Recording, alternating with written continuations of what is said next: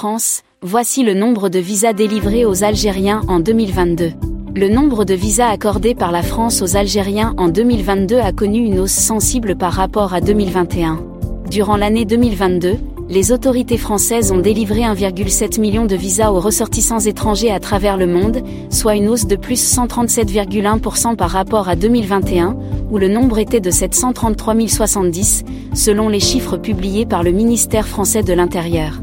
Durant l'année 2022, la France a délivré un total de 131 264 visas aux ressortissants algériens soit plus du double par rapport à 2021 où les consulats français en Algérie ont délivré 63 649 visas.